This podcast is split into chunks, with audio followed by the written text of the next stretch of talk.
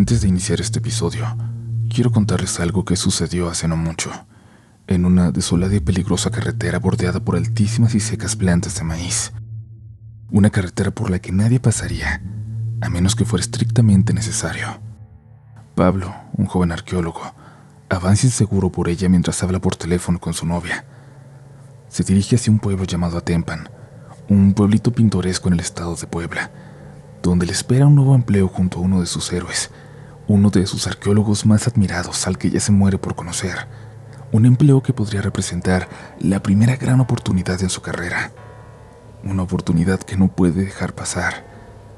Pero algo sucede en un punto de ese camino. Parece que ha llegado al pueblo que busca, pero está bloqueado por un grupo de personas con machetes y máscaras de hojas de maíz seco, en forma de serpiente o de pájaros. Se acercan lentamente a su carro rodeándolo, observando con atención, y Pablo siente que hay algo muy extraño en ellos. Siente algo dentro de sí que le dice que tiene que salir de ahí, que está en peligro. Al describirle esta escena a su novia, ella le pide que no entre ahí, que vuelva, pero él decide avanzar. Una mujer entre la multitud se acerca a su puerta. Le confirman que ha llegado, que lo están esperando sin obedecer a la advertencia de su novia y de todo en su ser que le dice que no debe seguir adelante. Pablo avanza. Se adentra en un pueblo desierto. Todos los negocios están cerrados, excepto la funeraria. Pablo no sabe que está a punto de enfrentarse a sus más grandes miedos, por no hacer caso a las señales, a todo lo que le dice, no entres aquí. Y esto comunidad, se los comparto porque así empieza el primer episodio de No entres aquí un podcast sobre lo que pasa cuando no seguimos las advertencias. Esta es la nueva miniserie de Wondery, en donde tengo la oportunidad de narrar y de llevarles de la mano a través de seis episodios basados en hechos y datos reales, completamente llenos de horror. Actualmente hay dos episodios disponibles en Amazon Music y uno en todos los demás servicios de streaming de audio, incluyendo el canal de YouTube de Wondery. Cada semana podrán encontrar nuevos episodios donde quiera que escuchen sus podcasts, pero recuerden que si los suyos maratones se estrenan siempre antes en Amazon Music. Pero ahora, comunidad, ahora es momento de empezar con este episodio de relatos de la noche. Esto me ocurrió en octubre del año pasado. Mi mamá siempre me ha dicho que en este mes hay muchas cosas sueltas, que los portales están más activos, que hay energías cercanas a todos nosotros que en otros momentos quizás no logramos percibir. En mi casa siempre hemos visto películas de terror, muchas, hasta Navidad, pero nunca, nunca, nunca en octubre. Esto para mí se volvió simplemente una regla, una forma de vivir que nunca cuestioné. Simplemente sabía que no era momento para hacerlo, y en noviembre ya veíamos todas las películas que salían. Mi mamá era muy estricta con esto. En octubre, no quería que sintiéramos miedo. Recuerdo, sin embargo, aquel momento en que unos compañeros de la prepa me invitaron a la casa de uno de ellos a ver una película. Y claro, yo acepté. En el fondo supongo que no pensé que algo malo pudiera pasar. Le llamé a mi mamá para pedir permiso de llegar tarde y me fui con mis amigos. Vimos primero una película de zombies y cuando se terminó se fueron casi todos. Luego solo nos quedamos una amiga, el dueño de la casa y yo. Vimos una película tailandesa, me parece, que nos gustó mucho. La verdad es que nos dio mucho miedo, demasiado. Terminamos con una sensación muy incómoda y la chica dijo que era tarde y tenía que irse a casa. Mi amigo se ofreció a acompañarla. Yo no quería regresar solo, pero vivía justo en la otra dirección, así que... ni modo. Me tocó caminar por esas calles oscuras que conocía tan bien que nunca me daban miedo, pero que esa noche se sentían algo diferentes. Hacía viento, esos vientos tibios de octubre. Llegué a mi calle y me sentí mucho más tranquilo, pues estaba a punto de llegar a mi casa. Caminé más relajado, más lento, algo confundido aún por esa extraña sensación que intentaba explicarme, comprender. Mi casa tiene una lámpara justo afuera, y a 40 45 metros hay una más. La noche era muy oscura. Lo único que iluminaba la calle eran esas dos lámparas. Todo lo demás se veía negro, muy negro. Cuando me acerqué noté que del otro extremo de la calle, llegando a la lámpara, venía alguien más, por el centro de la calle como yo, caminando hacia mí. Caminando, de hecho, como si fuera en dirección a mi casa. Seguí caminando intentando identificar a ese vecino que, por alguna razón, me parecía conocido. No alcanzaba a ver la cara, pero pronto noté un detalle que puede parecerles absurdo y que en ese momento a mí me pareció sumamente macabro. El suéter que llevaba puesto. Un suéter viejo, negro, con rayas naranjas y azules. Un suéter horrendo que yo reconocía. Solo había visto uno en la vida. Un suéter que fue de mi papá y que desde la secundaria yo me ponía. Una prenda que mi mamá odiaba pero que soportaba que yo usara porque sabía lo importante que era para mí. Alguien más lo llevaba puesto. Alguien que se acercaba a cada paso a mí, como un reflejo. Cuando esta persona llegó a la luz de la lámpara, los dos estábamos a unos 40 metros de mi casa, a la misma distancia. Y entonces ya no pude negar lo que estaba viendo. Ahí, debajo de la lámpara, estaba yo. O alguien, o algo que se veía exactamente como yo. Cuando me vio se asustó, o parecía asustado. Abrió mucho sus ojos y luego gritó de una forma muy fea, inhumana, y empezó a correr hacia mí, a correr tan rápido como podía hacia mí.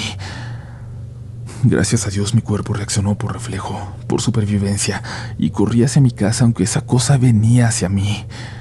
Alcancé a llegar primero y cerré el portón detrás poniendo todos los seguros. Este siempre estaba puesto, pero por alguna razón esa noche mi mamá había olvidado cerrar y no le había puesto llave. Solo por eso pude entrar. Subí corriendo a buscar mi suéter. Estaba en mi ropero, donde yo lo había dejado. Mi mamá me vio y me preguntó qué me pasaba. Le dije que vi algo en la calle, aunque no le expliqué qué.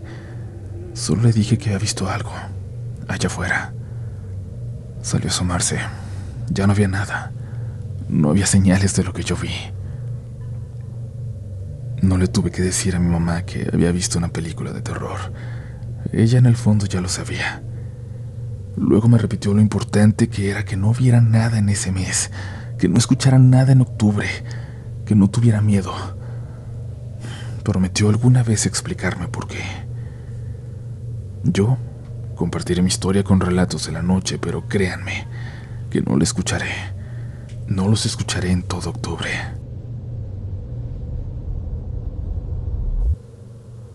Hola comunidad.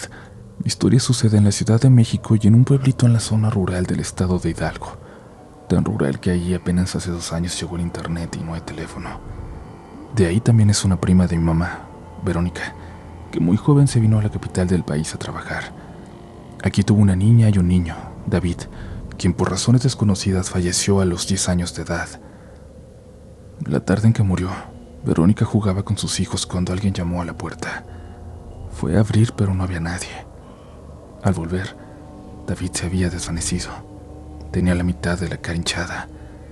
Lo llevaron a urgencias y lamentablemente nada se pudo hacer por él. Había muerto minutos atrás. Yo no lo conocí, pero me contaron. Me dijeron que el dolor en la familia fue tremendo, que les destrozó el corazón. Era un niño muy alegre, empático, noble, de esos que se dan a querer.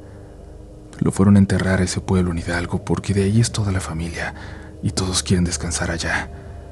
Pero mucha, Mucha gente del pueblo se dedica a hacer trabajos de brujería y ese tipo de cosas. Empezó a correr el rumor de que alguna bruja había trabajado para que Verónica perdiera a un ser que amaba, que por eso el niño había muerto en una forma que los médicos no habían podido explicar. Y hace mucho, un fin de año, como en cada temporada de Sembrina, regresamos al pueblo con mi mamá. Se hacen muchos bailes y fiestas en esos días, pero yo nunca fui dado a participar mucho en ellas prefería quedarme en casa. Sin embargo, en esa ocasión mis primos me convencieron de ir con ellos, aunque fuera un rato, a una fiesta en un pueblo que se encuentra a dos horas caminando de ahí. Literalmente tenían que ser dos horas caminando, pues no hay transporte. La única forma de llegar es caminando o a caballo. En el camino no hay ni una sola luz, Hacia ese pueblo uno solo puede avanzar si lleva su lámpara o si la luna alumbra lo suficiente. Allá hasta los niños andan afuera en la madrugada.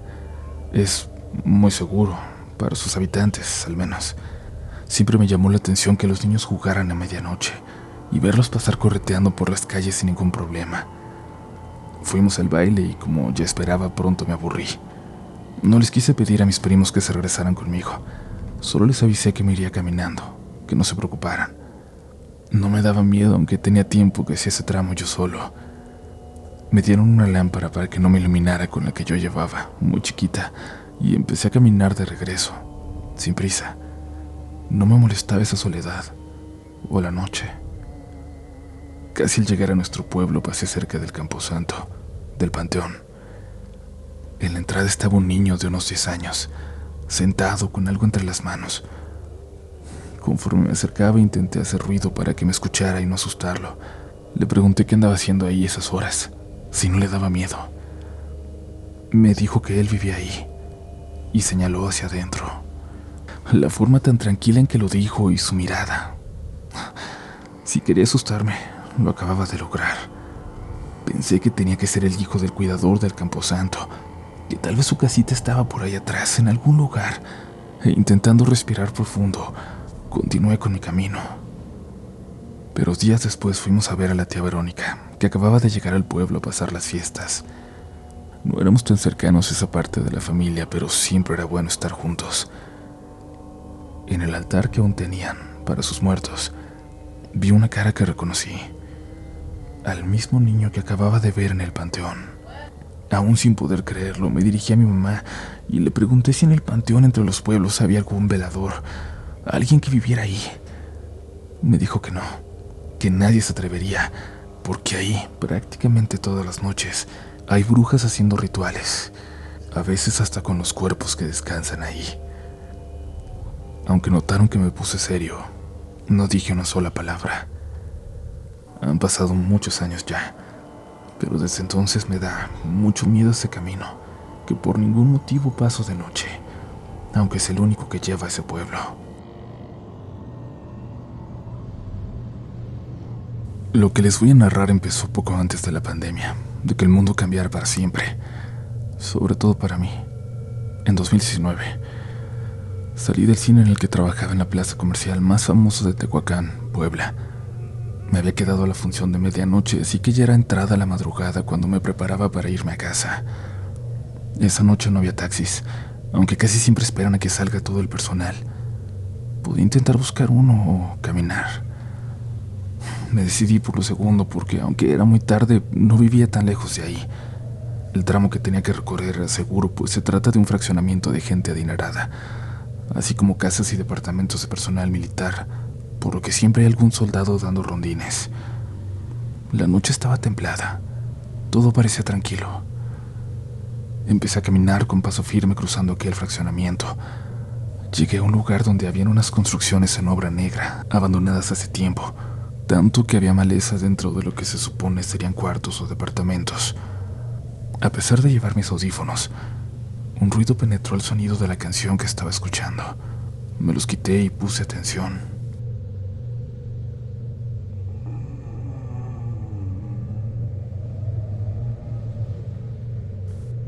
escuché un lamento. En ese momento pensé que alguien estaba herido en la obra o alguien se había caído. Prendí una linterna tipo llavero que me regaló mi papá en mi cumpleaños y me asomé. Yo sé que puede parecer increíble o ilógico que alguien haga algo así, pero cuando escuchas un sonido de este tipo, hay dos personas, las que se asustan y piensan que se trata de algo paranormal, y las que creen que lo más probable es que alguien necesita ayuda. Y este último fui yo asomarme. Fue el peor error que he cometido en la vida. Al acercarme a la casa empecé a sentir un frío terrible, que se incrementó en cuanto crucé lo que sería la puerta de ese lugar, iluminando a todos lados. El olor era espantoso, a muerte. Pensé lo peor. Pensé que tal vez no solo había alguien herido, sino un muerto y a punto de salir corriendo, iluminando hacia el fondo, noté una figura. Un enorme gallo color rojo, cobrizo que rascaba en el piso. pero algo estaba mal en él. Al mirarlo bien, sus patas no eran normales. Una de ellas parecía una pezuña o una mano. Mi reacción fue apuntar la luz de mi llavero a su cara y cuando me volteó a ver, vi en sus ojos grandes como los de una persona. El miedo que sentí es uno de los sentimientos más intensos que recuerdo en mi vida. Después, nada. No recuerdo nada. Un claxon a lo lejos me despertó y me di cuenta que ya era de mañana. Me había desmayado. Había pasado la noche ahí tirado. Traté de entender, de pensar. Tenía todo conmigo. Nadie me había asaltado. Nadie me había robado mis cosas. Corrí como pude a mi casa y me encerré. El día pasó relativamente normal, aunque mi mamá estaba muy enojada porque pensó que me había ido de fiesta. Me reporté enfermo al trabajo. Intenté dormir temprano, pero fue ahí cuando me di cuenta de que mi vida ya no sería la misma. Me acosté en el sillón y pensé que dormiría, pero no fue así. El terror comenzó. Las pesadillas que me siguen desde ese día hasta ahora. Visiones o alucinaciones que me hacen creer que he dormido horas cuando solo pasaron un par de minutos. Visiones vívidas que me hacen despertar sudando y gritar y revolcarme, aunque mi familia me diga que duermo en silencio. Sueño con ellos, con mi familia, que les pasan cosas terribles. Los veo de las formas en que jamás nadie debería contemplar a su familia o sus cuerpos, como si hubieran sido atacados por animales salvajes. Sueño con personas con las cuencas vacías, pálidos, esqueléticos. Ya son más de tres años y aún no puedo dormir. He visto médicos, brujos, curanderos, sacerdotes, psicólogos, psiquiatras, pastores, todo lo que he encontrado, y aún hoy no encuentro paz, y siento que estoy al borde de la locura. Siento que vi algo terrible que no está hecho para los ojos de los humanos. Siento que esto nunca terminará. Más que una historia de terror, Escribo esto quizás esperando que me ayuden, que alguien tenga una idea de cómo puedo sacar esto de mi cabeza, cómo, cómo puedo terminarlo, cómo puedo volver a dormir.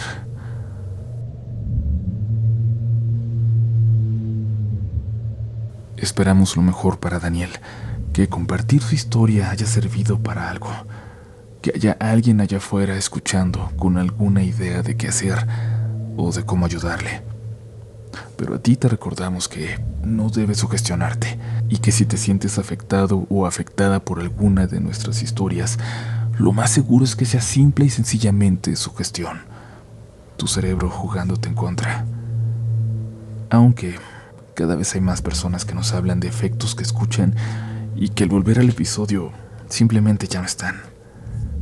Por ahora es tiempo de volver a una historia más que habla precisamente de algo así. Después ya será hora de irnos a descansar, porque les deseo de todo corazón que hoy puedan dormir tranquilos. Sigue escuchando Relatos de la Noche. Mi experiencia es muy pequeña, muy corta, pero de verdad creo que debo compartirla con ustedes.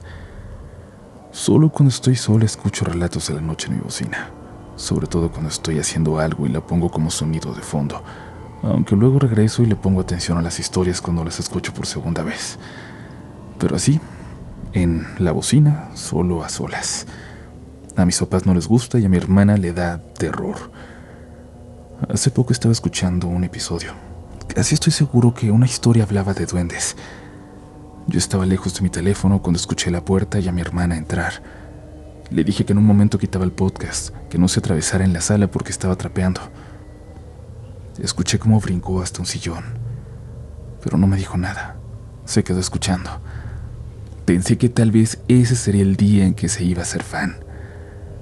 Algo pasó en la historia que la hizo reír. La hizo reír mucho, a carcajadas.